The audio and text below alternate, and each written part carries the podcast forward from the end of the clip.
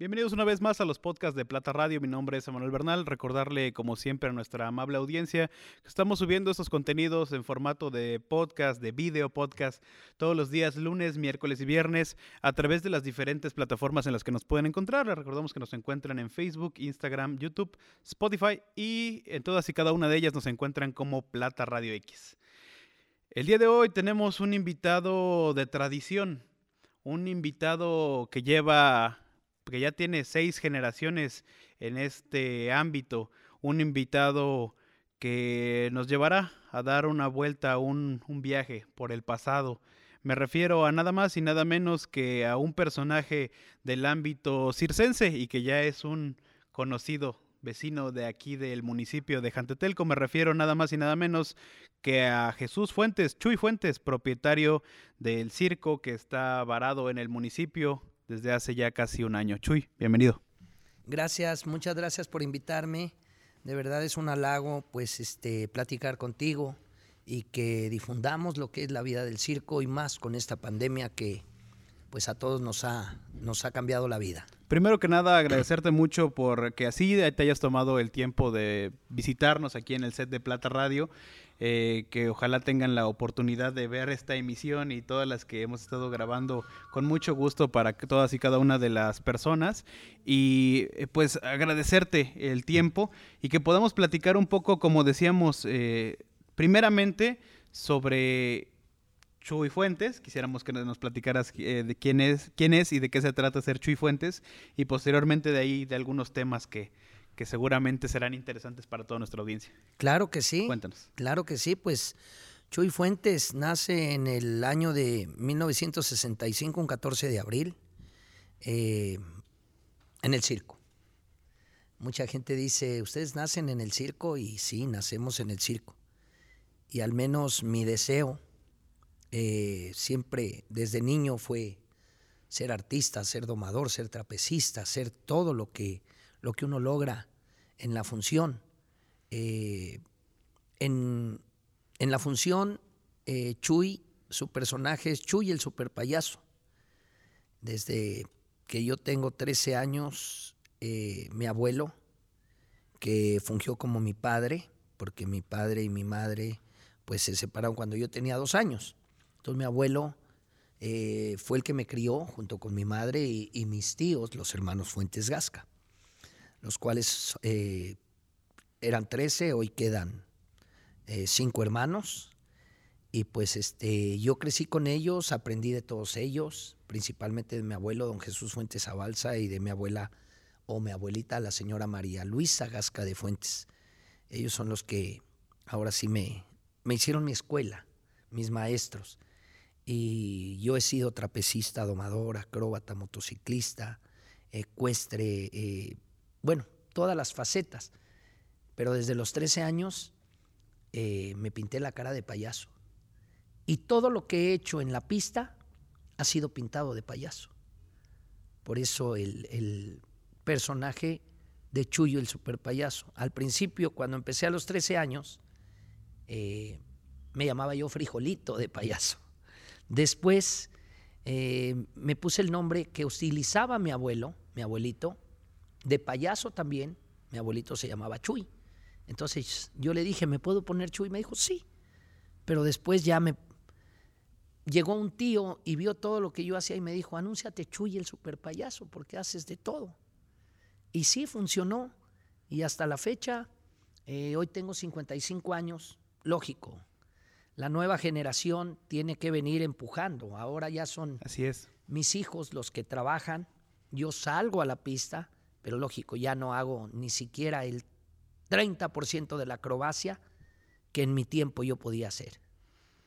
¿Chuy? ¿Chuy? ¿Es, mi carnal? pues me, acaba de, explotar la cabeza en eso que nos cuentas que tiene, desde los 13 años ya estabas eh, inmiscuido en, en, esta, en las pistas del circo. Sí. Eh, y sumamente debes tener una experiencia, eh, pues una vasta experiencia en, pues, como mencionas, has sido eh, trapecista, payaso. Eh, antes de seguir, que pasó algo muy bonito para mí porque yo por decir, inicié mi, mi carrera, o vamos a decir, mi primera aparición a los cuatro años en la pista Pues del todavía circo. antes. Sí. Antes. ¿Qué pasó ahí? En ese tiempo había una serie de televisión que se llamaba El Niño y el Elefante. ¿Sí? Era muy famosa en ese entonces eh, y muy vista ¿sí? en la televisión. Entonces, lógico, eh, se metió al niño y el elefante. Era un elefante enorme y el niño lo, lo vestían de Tarzán como tipo Mowgli, así, algo así parecido al libro de la selva. Entonces eran los dos personajes, el elefante y el niño, y era atracción del circo. Entonces eh, lo hacía un, un pequeñito que tenía cinco años. No sé por qué causa, eh, yo no me acuerdo mucho, lo único que me cuenta mi mamá, y tengo fotos de cuando yo tenía cuatro años, se va esta persona y el niño, se fueron esos artistas, cumplieron con su contrato y se fueron. Entonces de la noche a la mañana, ¿quién sale? Se quedan sin. No, pues ahí está Chuy. Métanlo para, Wow. para que Al quite. ahora sí que al quite, como dicen, a, a entrar al quite. Claro. ¿sí? Me pusieron, me entrenaron un, un momentito ahí y vámonos al ruedo a la hora de la función. No había diálogos. Eh, no, no, no, no, no, nada más era lo que sí me recuerdo, eh, porque yo dejé de hacer ese acto a los casi cinco años y medio, seis, lo hice como por año y medio, un poquito más, sí. Yo me recuerdo que me subía al elefante, el elefante se acostaba, me subía yo, me subía en la cabeza, brincaba desde ahí arriba a las manos de mi tío y cosas así. Y el final, yo me, yo me acostaba en el suelo, ¿sí? Y el elefante iba caminando, pasando por arriba de mí sin pisarme. Atravesaba, o sea, por arriba de mí. De ahí, mi pierna se la metía en el hocico del elefante. Y el elefante me llevaba por toda la pista caminando colgado de una pierna, como De quien la- dice, de la rodilla. Wow. ¿sí? Y el final era que tenía yo que introducir la cabeza dentro del hocico del elefante y el elefante me, me llevaba como si fuera, vamos a decirlo, como un costal así. Sí, sí, sí. A los Y cuatro ese añitos. Era, era, hoy que, que yo veo las fotos y todo esto, digo, caray, uno no- yo qué pensaba en hacer eso, no, yo no, ni sabía el peligro ni nada, pero son cosas que el circo hace para asombrar al público. Sí. Ese fue mi primer trabajo, de ahí me fui, o me llevaron más bien a los cinco años, cinco años y cachito, eh, a la escuela a México, a la casa de mis abuelitos, para estudiar la primaria. Sí. Entonces, todas las vacaciones o el tiempo libre era que nos llevaban al circo. Se acababan las vacaciones a la casa a estudiar. Y las vacaciones de verano nos tocaba los dos meses estar en el circo. Sí. ¿sí? Al cumplir ya la, la primaria, mi abuelito siempre nos decía, ¿qué quieres? ¿Seguir en la escuela? Yo te voy a apoyar con tu secundaria, tu carrera, todo, todo, todo. ¿O quieres irte al circo? Pero si ya vas al circo, tienes que aprender lo que es la acrobacia, lo que es el circo. Y yo decidí irme al circo. Esa fue mi, mi decisión. Y desde ahí hasta hoy que tengo 55 años, eh, estoy en el circo y siempre he dicho, ojalá, porque así sucede. A veces uno piensa en la muerte. Por ejemplo, cuando yo me metía con los tigres, con los que llegué a trabajar en, la, en jaula hasta 18 tigres dentro de la misma jaula. Y a veces eh, el tigre por, por algo, porque se asustó o por algo, más no porque uno lo agreda, porque la gente piensa que a los animales los agredimos, no. Se enseñan de cierta manera en la cual nosotros sabemos que no lo puedes agredir porque es un animal que con su peso y todo te mata, te mata. Entonces eso hay que descartarlo para el público que piensa que nosotros los domadores agredimos a los, a los animales, no. Entonces muchas veces piensas en la muerte y yo siempre pensé, y hasta la fecha dentro del espectáculo, porque todavía salgo, siempre he dicho que nací en el circo, viví en la pista del circo, esa ha sido mi vida diariamente, y el día de mañana, ojalá muriese yo en la pista del La circo. pista. Claro que uno no va a predecir su muerte ni va a morir como uno quiere, pero ese sería mi mayor deseo. Es, impresionante, maestro, lo que nos ha contado. Eh, y, quisiera como ir, sé, que es un momento eh, como muy impactante para, para la audiencia que así ve la vida de un hombre que ha nacido y vivido y que espera morir en la pista. Y deseo que me, que me velen en la pista del circo, porque ese es nuestro templo. así es. Cuando es, se cumple una institución. cuando en el circo se bautiza a un niño, se bautiza en la pista del circo. Se llama al padre, se trae y, vienen a bautizarlo. Eh, cuando hacemos nuestra primera comunión también ha sido en el circo. Cuando la gente se casa en el circo, los artistas, la gente de circo, se casan dentro de la pista del circo. Y cuando mueres, te velan dentro de la pista del circo. Es nuestra vida, nuestro templo, la carpa del circo. Ese es el lugar como más sagrado, ese es el que es para el, nosotros el escenario que les da pues así el alimento, ¿no? Es nuestra vida, desde que naces hasta que mueres. Quisiera que me platicara acerca, como dice, ha estado como domador, ha estado como trapecista, ha estado como en diferentes eh, actos, pero uno de los que a mí más me llama la atención es cuando hacía estos actos del super payaso, de Chuy, el super payaso, porque se lo digo de manera muy personal, siempre ha sido como una aspiración, ¿no? Desde muy chico. Eh, a mí no me daban miedo los payasos. sé que es algo como común para la audiencia, que hay gente que, que, le teme a los payasos. No, yo siempre eh, como que veía a los payasos y decía, wow, a mí me, gustaría estar ahí, me gustaría estar haciendo reír a las personas, sacándoles alguna carcajada y que tengan algún buen momento, eh, hacerles pasar un buen show. Y pues dicho y hecho, estudié la carrera de Ciencias de la Comunicación y aquí estamos haciendo el ridículo. Eh, no, no, no, no, no, lo haces muy bien y felicidades porque te preocupas. Y principalmente no es preocuparse por el trabajo que uno hace, hay que sentirlo. Así es. Si lo sientes y lo haces, lo vas a hacer con cariño y lo vas a sacar adelante y lo vas a desarrollar. Pero si algo no te gusta, no lo emprendas, porque se trunca, ya sea en el inicio, a la mitad o a final del camino. ¿Cuáles son las bases, maestro, para hacer, para un payaso? Las bases, ay Dios mío. Eh, bueno, las bases no las hay. Eh, simplemente hay personas que traen esa gracia, dentro, que la desarrollan a veces en la vida misma, ¿sí? Porque hay gente que son chistosos hasta en la calle, ¿sí? La rebanan, como dicen en el norte. Exactamente. Hay, hay personas que van descubriendo ese camino, ¿sí? Yo, por ejemplo, cuando empecé, llegué a los 13 años y yo quería ser el domador, quería ser el, superhéroe del circo, ¿no? Que me lanzaran con, el cañón allá a la red y todo eso. Pero mi abuelo, mi abuelito me dice, vas a ser payaso. Yo le decía, no, es que no me gusta ser payaso.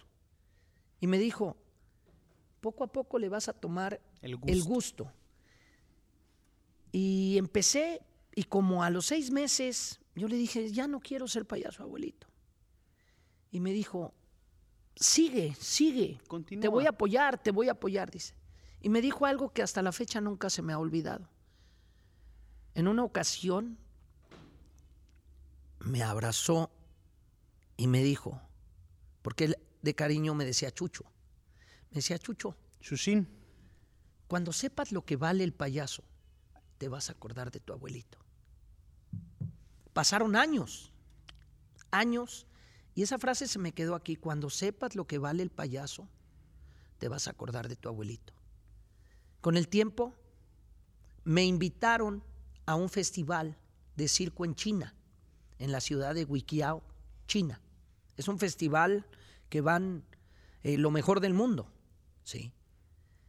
Y cosas de la vida me tocó que me dieran segundo. Hubo dos, tres primeros lugares, hubo tres este, segundos lugares de plata y cuatro de bronce. ¿Cuál fue mi, mi, suerte? Eh, que me llaman en la audiencia y ante el público y me premian con un, con un león, perdón, un león de plata, es, es lo que daban ahí, un león de plata por ser payaso. Cuando lo levanté, se me salieron las lágrimas. Un momento súper emotivo. Y, y dije, esto es por ti, abuelito. Y me recordé que me dijo, Cuando sepas lo que vale el payaso, te vas a acordar de tu abuelito. Y así fue. Pero él ya no estaba en vida. Y así, así lo, lo mantiene con ese Así es. recuerdo que se ve. Así es. Se ve. e- Es, es muy emotivo cuando las personas tienen esos recuerdos tan nítidos, tan, tan cercanos, que pareciera como si lo hubiesen vivido ayer. Exactamente. Y cuando empiezas de payaso, no te das cuenta. No te das cuenta. Y más en, en mi persona estamos hablando. Cuando no me gustaba. Pero mi abuelito siempre, como él fue, él fue mi padre, de crianza y de todo, siempre me apoyó. Y todos los días me decía una cosa, me decía otra, y, y para que yo fuera adelante. ¿Por qué?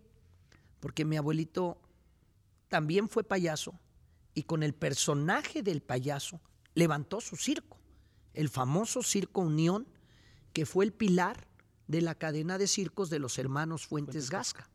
Porque hasta hoy hay 25 circos de la familia Fuentes Gasca.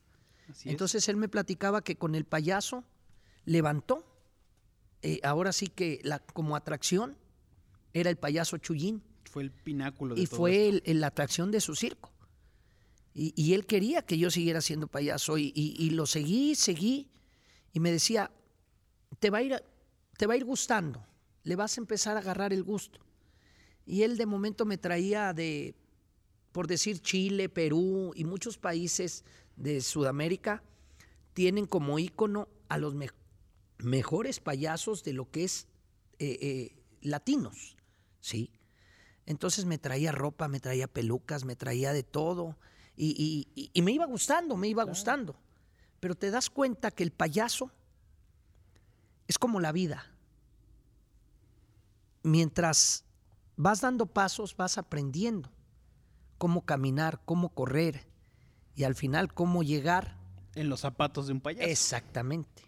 En los zapatos de un, ca- de, de un payaso, llegar a la meta.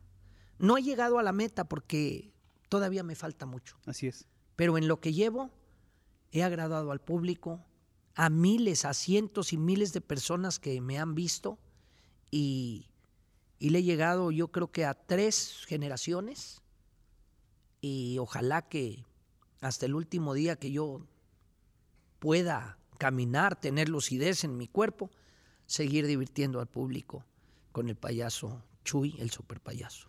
Quiero utilizar estas anécdotas que nos cuenta sobre su trayectoria como payaso para hacer la, la conexión hacia el momento histórico, porque nos vayamos a platicar un poco acerca de cómo ha sido la formación del circo. Sí. Ya, lo, ya lo platicábamos antes de, entrar al aire, con una anécdota, una historia, no tengo entendido si fue eh, real o es este una, una, un cuento ilustrativo Claro. de cuando, de- del poder así que tenía el bufón, ¿no? El bufón que, que era como el único que, que tenía permitido muchas cosas, ¿no? Para poder hacer reír al rey. Y entrar a la realeza y ponerse frente al rey. Era el único que estaba permitido tratar de burlarse o de, o de hacer reír. a la autoridad, a la máxima Exactamente, autoridad. En Exactamente. tiempos donde te podría costar la cabeza, Sí. literalmente. Así es. Que son los bufones y los arlequines. Arlequines. De la edad, yo creo que de la edad media hacia, hacia más atrás, puedo decirlo así. Por lo que se tienen datos, ¿no? Así es. Eran estos, eh, estas figuras eh, que mediante la comedia podían, que, como le repito, le reitero, se, ju- se, juga- se jugaban la vida, Así es. literalmente. Si algo no le parecía al rey, Le cortaban la cortaban cabeza al, bu- al bufón, sí, así era. y traigan otro. Sí, así era. Y también tengo entendido que son este de los eh, primeros que se sirvieron como los sommelier, ¿no? Que tenían, los bufones traían un platito de plata Así es. con el cual probaban la comida antes. Sí, así era antiguamente. ¿Para qué? Porque el rey decía, prueben ustedes, después yo. Nos vaya a ser que vaya a estar envenenado. Sí, así era. Se supone que así era. Es lo que nos cuenta, ¿no? Nos- los datos que hay. Sí. Y nos basamos a todo eso. Y la, la anécdota que, que le tengo, no sé, le digo, ya- ya me desmentirá si es una anécdota o, o sea, si fue real o, o es un cuento ilustrativo, eh, que ya el payaso estaba en las últimas, el bufón, el arlequín estaba en las últimas. No, pues ya llevo una racha de, de malos momentos, no, no he hecho reír a la, a la realeza, ¿no? Entonces, este, pues mañana me voy a jugar el todo por el todo. El rey se agacha, el arlequín, el bufón le, le pellizca los glúteos. Entonces voltea el rey y le dice, ¿qué te pasa? Perdóneme, su majestad, pensé que era la reina. Entonces hace las carcajadas, ¿no? De toda la realeza. Y pues con un chiste fuerte, bastante subido de tono y que le pudo haber costado la, vida, pero que... Salvó la vida. Salvó la vida. Así es, así es. Es, es, este trabajo pues tan importante, la comedia. Así, Exactamente. Ha sido un... Fue de momento algo que, que a lo mejor por desesperación o algo lo hizo, pero eso le salvó la vida. del público. Sí es una anécdota que se cuenta, que se dice que es verdad, pero es una historia. Mm, sí, no, tenemos la, certeza, ¿verdad? Que si, que si fue cierta o no fue cierta, le salvó la vida, de cierta manera. ¿Por qué? Porque el rey vio que los demás se habían reído, se habían divertido a costillas del rey. Y es eso, ¿no? Hasta la fecha la comedia debe ser disruptiva, debe ser contestataria, debe de ir en contra del poder, no burlarnos de quien menos tiene, sino de los que están arriba y, así a veces... Eh, es una balanza en la cual, eh, como dices, es equitativa, tanto de lo grande como lo pequeño. Así es. Y bueno, hablando de reyes y de la Edad Media, quisiera que nos platicara algo de la historia del circo a nivel mundial, ¿cómo es que se empiezan a generar estos, este tipo de, eventos? Me mencionaba algo sobre el Coliseo. Bueno, se supone que antiguamente eh, aquí en la familia de los hermanos Fuentes Gasca, muchos deben de saber que durante muchos años trajimos el circo chino de Pekín. Eh, yo, yo trabajé junto con los artistas chinos, me tocó estar en la pista junto con ellos y entre la amistad que hicimos durante más de 15 años de traer artistas chinos, en una ocasión llegó uno de los directores que venía allá de China y traía un libro. Y platicando con él, me dice, mira, el circo, o la acrobacia más bien, la acrobacia en China data desde hace más de 2.500 años, imagínate. Ya había acrobacia en China. Y no era tanto un circo, como él dice, iban por las calles, iban presentándose, presentándose en caravanas y eso. También lo, lo hubo en, en, muchas partes de, Europa, de, eh, de partes del mundo. También se hacía eso. No sé si te recuerdas, porque esos a mí me tocó verlos, los gitanos, sí. Llegaban sus campamentos, armaban sus pequeñas carpas y se iban a, a leer la mano, eh, algunos llevaban algunos su oso con el pandero y llegaban a la calle y bailaban las muchachas, sí, al mismo tiempo que te leían la mano a cambio de unas monedas. Había música. Eh, había música. Eh, era, era una fiesta que te llevaban esas personas a la, a la calle, ¿sí? De cierta manera... eran nómadas. Eran nómadas, sí, como tú lo dices, ¿sí? Hoy en un lugar, mañana en otro, no sabes qué te espera el día de mañana, pero hay que seguir adelante. Entonces, todos esos datos eh, son antiguos, como decimos. Eh, 2.500 años atrás ya existía la acrobacia en China. Y eso me lo enseñó en un libro de historia el... En la Edad Media ya contábamos con payasos, arlequines. Exactamente, eran los eh, payasos de hoy. Los domadores. los domadores. Pero ¿qué pasaba con los domadores? No había cómo.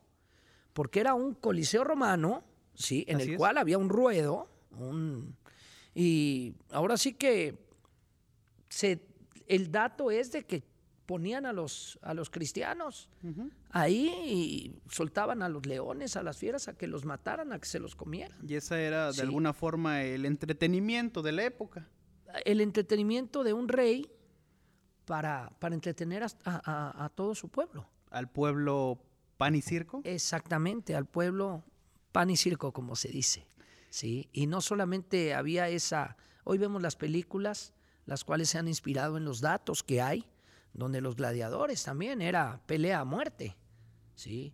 Eh, es como hoy, hoy el ese pelea en la jaula, tiene mucho, primeramente era el box, después ahora es la pelea en la jaula, donde no sé cuántos rounds hacen y, y se golpean y todo de todo. Eh, Eh, es lo que yo hoy digo, bueno, muchas veces no nos permiten al circo, por decir, los animales. Vamos para nos allá. los quitaron. Sí.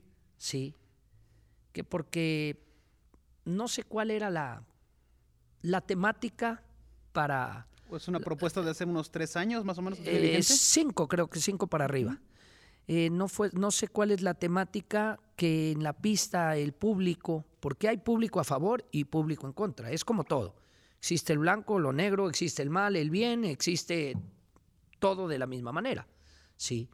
Entonces, aquí yo, mi pregunta que me la, me la hago en mi cabeza una y mil veces, bueno, yo veo hoy la televisión, el box sigue existiendo desde hace años, Los ¿sí? corres de toros. Eh, pero nos vamos a ir no, no tanto a tirarle a las corridas de toros, a los gallos, a todo eso.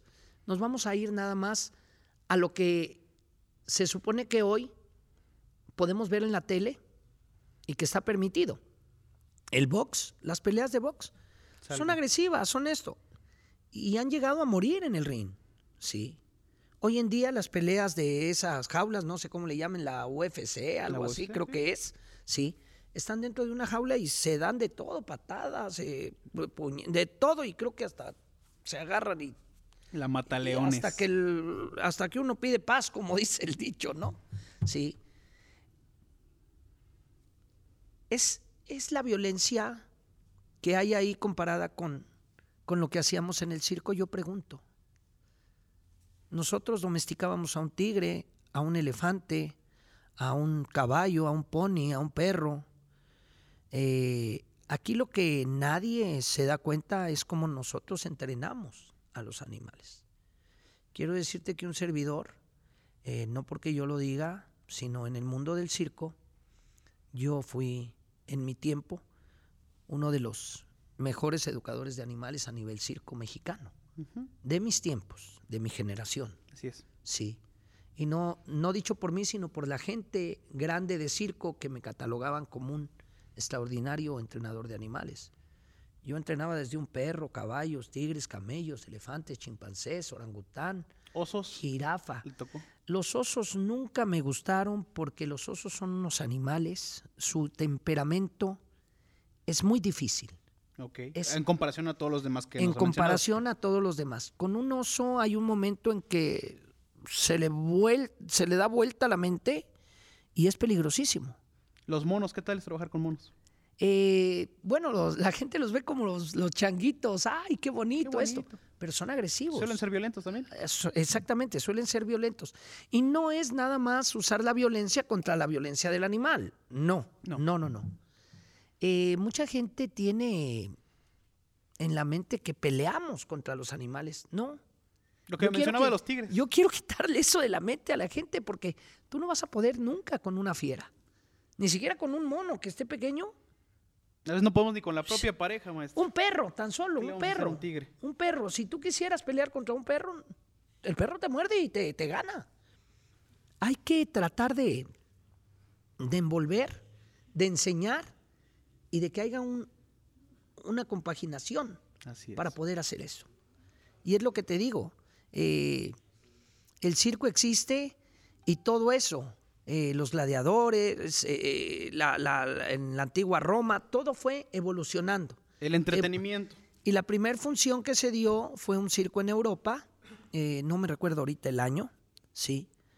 eh, y la función se hizo con puros caballos.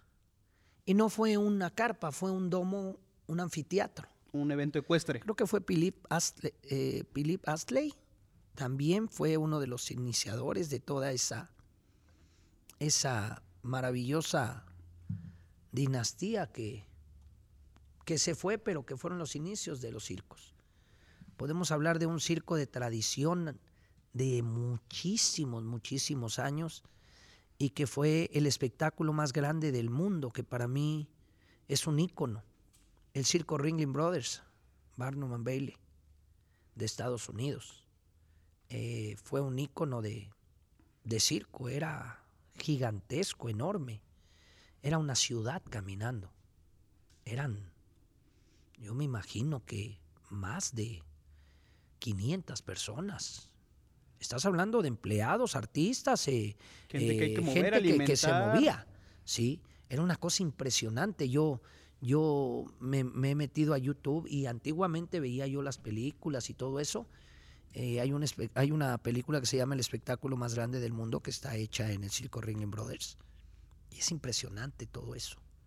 Eh, los animales que traían, los elefantes, traían más de 40, 50 elefantes, traían más de, no sé, no sé, yo creo que tenían, yo creo que más de 500 animales. Era una cosa, de verdad, como lo digo, era una ciudad caminando en, sobre ruedas. Entonces, todos esos, todo, toda esa historia, pues a la vez es bonita, ¿sí? Pero como te digo, todo va cambiando, todo va cambiando. Antiguamente el circo era, como se dice, el espectáculo, el mayor espectáculo para la gente, para los niños. Pero hoy, con el internet, con todas esas cosas que, que El entretenimiento está al se ha ido. de la mano. Se ha ido, sí. Hoy quieres ver un, el mejor, uno de los mejores actos de circo en el mundo, te metes a YouTube, pones Festival de Circo de Monte Carlo y te aparece lo mejor. Porque en el Festival de Circo de Monte Carlo lo hacen cada año los príncipes eh, de Mónaco, Mónaco. y es como, como lo estábamos platicando, son como las Olimpiadas para, para los atletas o como el Mundial para los futbolistas, para nosotros la gente de circo, el Festival de Monte Carlo es, es lo máximo. Acabo de mencionar algo bien importante, la gente de circo. Sí. Si nos pudiera mencionar un listado de más o menos cuáles son las, las profesiones, y con y esto también lo quiero conectar con, con que actualmente se, se- hay, hay la carrera, ¿no?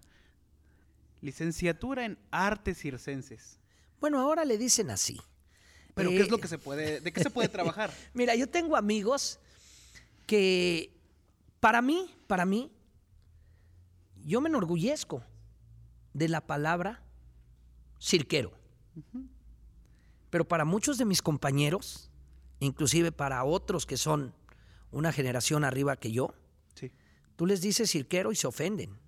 Ahora dicen, Como no, si les dijera un insulto. ¿no? somos circenses. Te lo digo porque hasta mis amigos me lo dicen así. Somos circenses. No, No digas cirqueros. eso, Chuy. No digas que somos cirqueros. Oye, somos No cirqueros. tiene nada de malo. Nacimos bajo un circo, bajo una carpa. Sí. Ahí hemos vivido, de ahí comemos. Exactamente, exactamente. Y sigo comiendo estando bajo una carpa y sigo siendo cirquero. Porque esas son mis raíces. Sí. Que me volví artista. Sí, soy artista de circo Así es. pero soy cirquero. Y me voy a morir, al menos Chuy se va a morir. Nació cirquero, eh, siguió siendo cirquero y me voy a morir cir- siendo cirquero. Y me, y me voy a eh, eh, ir con ese orgullo, Claro. ¿sí? Porque ellos dicen, no, es que te lo dicen de- muy des- eh, Despectivamente. despectivamente. Ese cirquero. O mira, ya llegaron los cirqueros. Oye, pues no tiene nada de malo, llegamos, trabajamos. Y, y los cirqueros eh, damos alegría, damos muchas cosas bonitas para, para lo que es la familia. Sí. Porque el cirquero, hoy en día, hasta la fecha y desde hace muchos años, se dedica a divertir con el único espectáculo sano y blanco que ha existido durante cientos de años, que es la acrobacia, el circo. Entonces, oye, yo estoy orgulloso de todo eso, porque hasta hoy el circo es el espectáculo blanco que pienso que si se cuida no va a perder su esencia. Claro. A pesar de, de las prohibiciones y de estas nuevas regularizaciones eh, con el tema de los animales, aún podemos tener eh, otros, otras personas que, que me decía, los malabaristas, los trapecistas, eh, los domadores ya no, pero hay payasos, hay mimos. Claro. ¿Qué otras este, Ahora, profesiones se yo te quiero preguntar a ti, ¿tú cómo me valorarías? Ahí viene Chuy, ¿es un cirquero o es un circense? ¿Cuál es la palabra para ti que sientas que La es más adecuada. correcta? Porque eres una Pues, nueva la generación, más vamos a des- decirlo La así. más descriptiva podría ser, es, es un cirquero, ¿no? Es un cirquero. Y no, no tiene ningún este tema peyorativo, ¿no? No, no, no, yo no le hallo, pero sí mucha gente de circo hoy en día dice es que soy artista de circo, Soy no soy cirquero, no. Soy artista. Soy circense. circense, sí. Por ejemplo, eh, hay una cosa muy marcada, que yo, eso sí me molesta. Tú ves la televisión, el Canal 2, el Canal 13, o, y los artistas, hay cualquier cosa que pasa en la política y dicen, están haciendo circo. Se agarra a un fulano de artista contra otro en la televisión o algo. Y parece circo. No, es que hicieron circo, ya parece un circo. Oye, ¿por qué? Eso sí es un insulto. Nosotros cuando nos hemos agarrado así, ¿no? Y me da mucha, mucha, mm, ¿cómo te puedo decir? Digo, ¿cómo puede ser la vida así, hombre? Eh, hoy, eh, antiguamente, todavía queda la Asociación de la ANDA, la cual apoyaba mucho a los, a los artistas. Y mi abuelito pertenecía a la ANDA porque había gente de circo que pertenecía a la ANDA. ¿Por qué? Porque antiguamente estaban las carpas teatro, que eran ambulantes, como los circos. Las carpas teatro. Yo me recuerdo eh, de los que yo, exactamente, de los que yo me recuerdo, la carpa Ofelia, la carpa García, creo que se llamaba. Eh, yo todavía conocí eh, de niño a esas personas, ¿sí? Y eran carpas de teatro itinerantes. Entonces, mucha gente, hoy los hijos de los artistas de televisión, hoy están haciendo circo, nada tenemos que ver con el circo y todo, pero se les olvida. Por favor, de su cuna. Se les olvida que es su cuna. En los circos trabajó Cantinflas, trabajó Resortes, Lechuga, trabajó este Pedro Infante cantó en el circo. El otro eh, de, la, de, de la talla de Pedro Infante, no me recuerdo ahorita, el, uno también que cantaba, eh, Jorge, Negrete, todos ellos también estuvieron en el circo. Existía el circo Beas Modelo, que inicialmente tenía la carpa de circo, y ahí se presentaban. Después tuvo la carpa a un lado de teatro, y después tuvo juegos. Era en su tiempo de la revolución el circo más grande que, que yo pienso que ha habido en la historia. Claro, todo en su tiempo y en su momento, porque era circo, teatro otra carpa de teatro y otra carpa de, eh, no, eh, juegos mecánicos. Sí.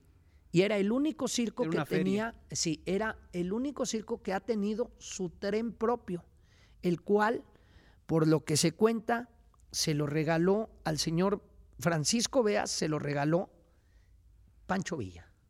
Ni más ni menos. Entonces, con la condición de que cuando hubiera alguna cosa, se tenían, se podían utilizar o desplazarse hacia el circo para hacer su, su meeting, su congregación, no sé, en aquellos tiempos de la revolución. Es lo que a mí me cuenta. Mayor, no estaba yo todavía en ese tiempo, ¿no? Pero es muy bonita la historia de circo.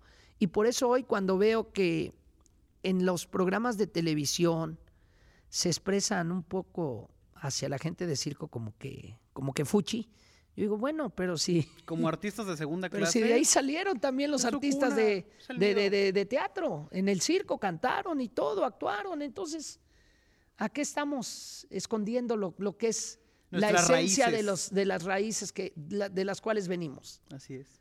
Eso es lo bonito, que, el circo ha cobijado no solo al acróbata, no solo al payaso, sino también a los artistas que también salieron de ahí para, para diferentes ramas ha cobijado a diferentes artistas, así como Maestro Jantetelco lo ha cobijado. Sé que ya va a cumplir alrededor de un año aquí. Me ha cobijado y con una gran cobija, de verdad, de verdad, y me ha dado mucho calor. ¿Cómo fue que se quedó varado el circo aquí en el municipio de Jantetelco? Hay una cosa muy chistosa. Yo tengo casi más de 30 años de que no venía. Aquí nosotros le decíamos Cuatro Caminos, no sé si todavía se llame así. Crucero de Cuatro Caminos en Amayuca. Yo trabajaba en el circo de mi abuelito. Entonces veníamos aquí y estábamos nada más dos días, dos únicos días. Llegábamos, paramos el circo, ese mismo trabajábamos y, y, al otro día se anunciaba que se iba el circo. ¿sí? Entonces el circo se llenaba, me recuerdo. Se atiborraba. Y yo perdí, ahora sí que la, ahora sí que la brújula para venir para acá, porque la República es enorme. Sí. Sí. Entonces, yo estaba en Cuautla, iba yo hacia Izúcar de Matamoros, era mi próxima plaza. Entonces al pasar, Chirrón, aquí está Cuatro Caminos, y me acordé de, mi, de, tantos años atrás, más de 30 años. Y le digo a mi hijo, ¿sabes qué? Vamos a hacer cuatro caminos, le digo. Al circo le iba muy, muy bien cuando, cuando yo me acuerdo que venía con tu abuelito, al circo de mi abuelito, el Circo Unión, en aquel entonces. Y ya llegamos, después de 30 años ya con mi propio circo, ¿y cuál va siendo la sorpresa? Que eh, tuvimos la mitad más o menos del éxito, pero yo nunca supe que, que, que estaba el Festival del Sol. El Festival del Sol 2020, de hace un año. Bueno, eso jala muchísima gente. Entonces, lógico, le quitó gente al circo. ¿Sí? Llegó en ese mismo En ese mismo momento, cosa que yo no tenía que hacer, pero no lo supe. ¿Sí? Que si no, yo hubiera tratado de venir antes o después, un mes después de eso. Pero no me quejo porque nos fue de cierta manera al 50%. Relativamente bien. A como está la situación hoy, sin animales, que es muy difícil para nosotros, me fue relativamente bien, ¿sí? Y, yo estaba contento porque, pues el volver a recordar una población en la cual, cuando yo vine y salía con el desfile, anunciar el circo con los caballos, con los animales, a mí me tocaba ir caminando con los elefantes, sí. Yo me recuerdo que las calles eran de polvo, eran de tierra. Sí. Sí. Y hoy todo está empavimentado, la mayor parte, muchas están empedradas las calles con adoquín, y todo. Entonces, después de 30 años ver todo ese cambio, digo, qué bonito, ¿no? Qué bonito que evolucionó eh, para bien. Y, y, yo le decía a mi hijo cuando entraba, mira, aquí está, todo era tierra, hijo. Le digo, y llegabas con los camiones, se levantaba el polvorín, hombre, la polvadera. Me recuerdo que en la mañana la gente con la cubetita y con la jicarita le echaban agua a la, a la calle, ¿no? Para que no se levantara el polvo. Y todo eso le platicaba yo a mi hijo. Le digo, mira qué bonito, después de tantos años, venir aquí a, a Mayuca, Jantetelco, a cuatro caminos. ¿Y cuál va siendo la sorpresa? Que de momento, ¡pum!, se viene la pandemia. Y todos, no sé ustedes, pero todos, al menos yo, yo pensaba que la pandemia nos iba a tardar un mes, porque me vino el recuerdo como la influenza. La H1N1. Exactamente. La cual fueron creo que tres semanas, cuatro, y volvimos a trabajar y tan tan. Nuestra vida cotidiana como siempre. Y yo dije, va a pasar este tiempo, pues ya después de este tiempo nos vamos a otra población y aquí y allá.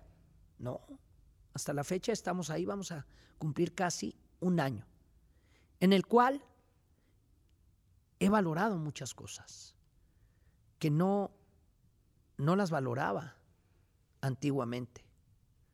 Y las valoré hasta los 55 años, que la pandemia nos ha cambiado la vida. Al menos a mí, a un servidor, me ha cambiado la vida. Ver de otra manera a los seres humanos, a los amigos, el trabajo, la vida, la enfermedad y principalmente el destino. Porque se dice que el destino, la suerte, la hacemos los hombres, la hace el ser humano. El querer ser lo que uno quiere ser, demostrar lo que uno quiere demostrar, hacer lo que uno quiere hacer. Pero no. Hoy nos damos cuenta que no somos nada en esta vida.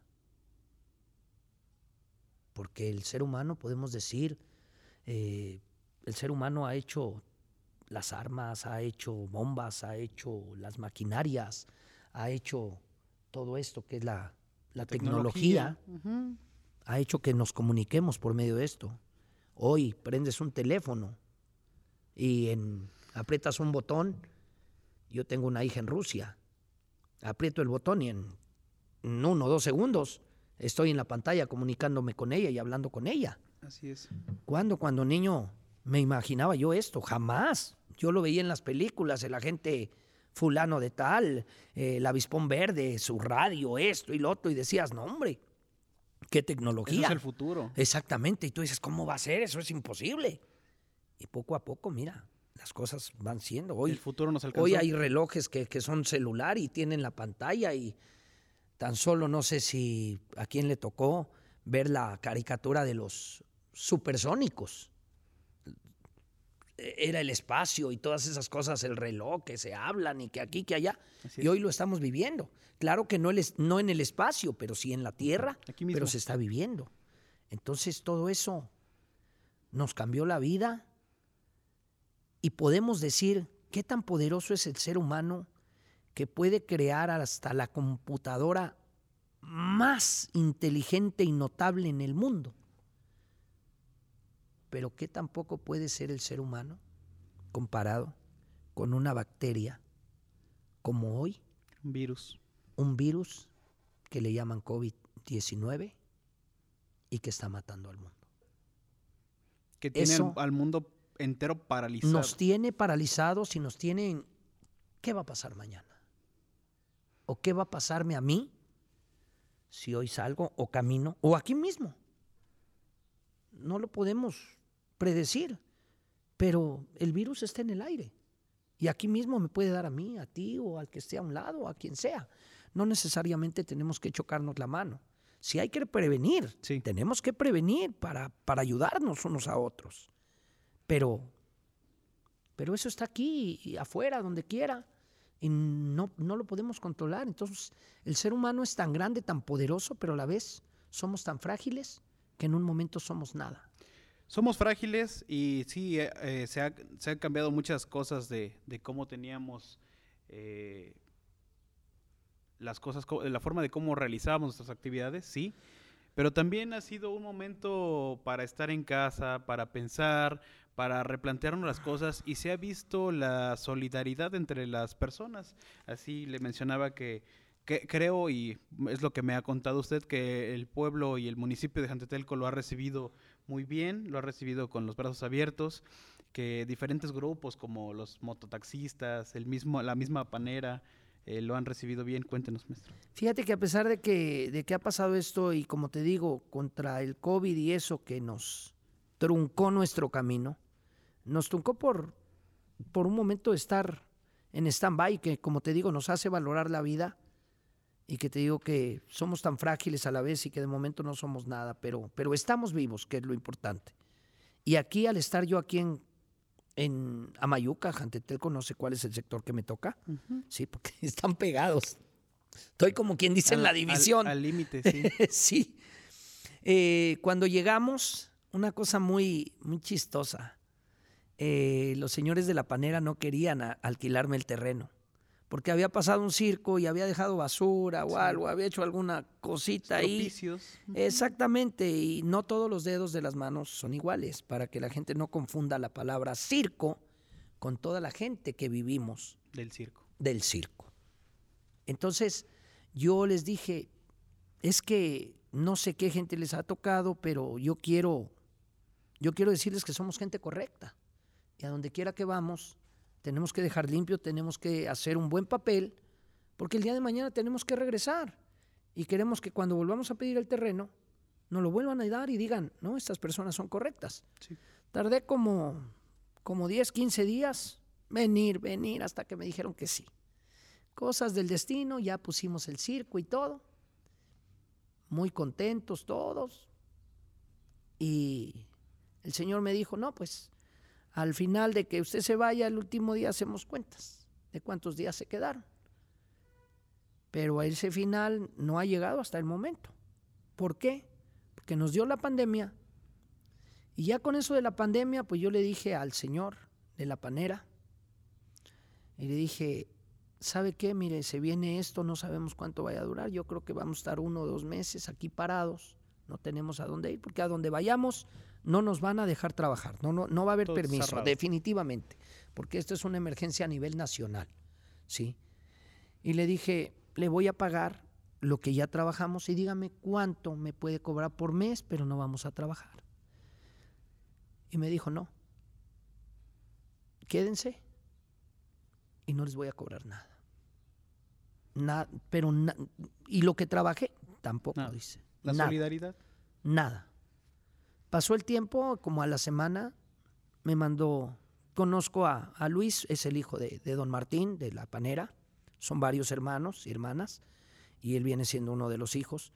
Tuvimos muy buena amistad, y la amistad se hizo por mi hijo de 10 años y una hija que tiene él de 10 añitos, creo también. Entonces, fíjate cómo son las cosas. Esos niños, después de que ellos tenían un recelo hacia el circo, por como, como les habían dejado el terreno y todo, y es lógico. Sí. Los dos niños, que son mis hijos, tuvieron una amistad. ¿Por qué? Porque en la panera, allá arriba está la casa y hay una ventana a la cual los niños abren. Y ahí veían a mi hijo. Y se hicieron amigos y por medio de ellos empezamos la amistad. Y hasta hoy es muy bonita amistad. Nos han invitado a, comer, este, de todo, de todo. Nos hacen partícipes como si fuéramos, en cierto modo, como si fuéramos parte de la familia. Y eso se agradece porque no en cualquier lugar. Eh, si encuentras gente, gente amigable, pero ya cuando estás mucho tiempo, porque esto no nos había sucedido el nunca. El muerto y el apestado. Exactamente. Pero aquí, el arrimado. Pero aquí hemos, hemos convivido y, tenemos muy buena amistad. Al frente, eh, los, de, los del lavado de autos, la señora no me recuerdo el nombre ahorita, cuando llegamos ella tenía una tipo fonda de quesadillas y todo. Todos los días íbamos en la noche terminando la función, toda la gente de circo ahí con ella. Se llenaba el lugar. Cuando da la pandemia, pues ya también ella cierra su, su negocito, pero el agua nos la regalan la que necesitemos, ¿sí? Como dicen los taxistas, los mototaxis, eh, los que son color azul, no sé, son, por, son varios sectores, pero los que son color azul nos apoyaron tremendamente. En dos veces nos trajeron tres, cuatro cajas de, de, de, de despensa, ¿sí? La gente nos ha llevado despensa, ¿sí? Eh, varias personas nos llegaban con los vitroleros esos de agua, eh, con ollas de, sopa, con pollo y esto, y, señores, para que coman. o sea, una cosa que no la habíamos vivido. La solidaridad. Pero que de cierta manera yo le agradezco, porque yo, yo creo que nos va a ver mucha gente de aquí, de, de, Jantetelco, de Amayuca, de todos los alrededores. Yo les agradezco infinitamente, de verdad, todo lo que nos han apoyado porque que tú llegues a un lugar que no es tu casa y que de cierto momento te traten como si estuvieras dentro de tu propia casa y que te tomen ya como un, como un habitante más de la ciudad, eso para nosotros, al menos para mí, como se lo digo a mis hijos, a todos los que estamos en el circo, eh, eso es para algo que nunca lo, lo, lo, lo previstes, pero que hoy es cierto y que nos toman ahora sí como de la mano para decir, ustedes están aquí y son parte de nosotros. Es algo para reconocer y es algo para recordar. Exactamente. No me queda más que agradecerle por su tiempo, por toda esta plática que así siento que ha sido muy fructífera y que, sé que a nuestra audiencia le, va a interesar bastante el entender, el saber, el, el escuchar sobre todas estas experiencias acerca del circo, agradecerle infinitamente por su tiempo que haya eh, venido aquí no, al contrario, Radio. El tiempo mío con este agrado de platicar todo esto, yo lo hago con mucho cariño. Y no me queda más que, eh, seguirlo invitando a que si en algún momento llega a haber la oportunidad, podamos volver a sentarnos aquí, compartir los micrófonos y platicar de algún otro tema.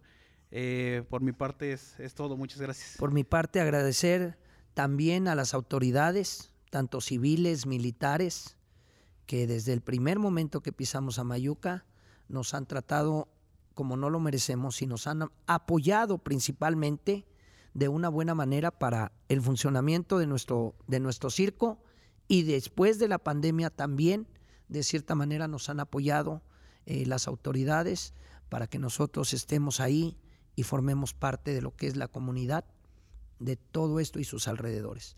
Para las autoridades, muchas gracias. Para el público que asistió al circo, muchísimas gracias por apoyarnos. Y a las personas que me están mirando, de todo corazón, Chuy Fuentes y toda la compañía del circo de los hermanos Fuentes Gasca, que estamos varados todavía aquí en Amayuca. De verdad les agradecemos su atención, su ayuda y todo lo que han visto por nosotros. Muchísimas, muchas gracias Que Dios los bendiga a todos, esa es la verdad. Señores y señores, Chuy Fuentes, el super payaso aquí en Plata Radio el día de hoy. Le agradecemos mucho por su tiempo, por su presencia y no me queda más que despedirme y agradecerle por su escucha, recordarle como siempre que estamos subiendo estos podcasts, estos video podcasts todos los días lunes, miércoles y viernes a través de todas las diferentes plataformas y redes sociales en las que nos pueden encontrar. Nos encuentran en Facebook, Instagram, YouTube, Spotify y en todas y cada una de ellas nos encuentran como Plata Radio. Mi nombre es Manuel Bernal. Hasta la próxima.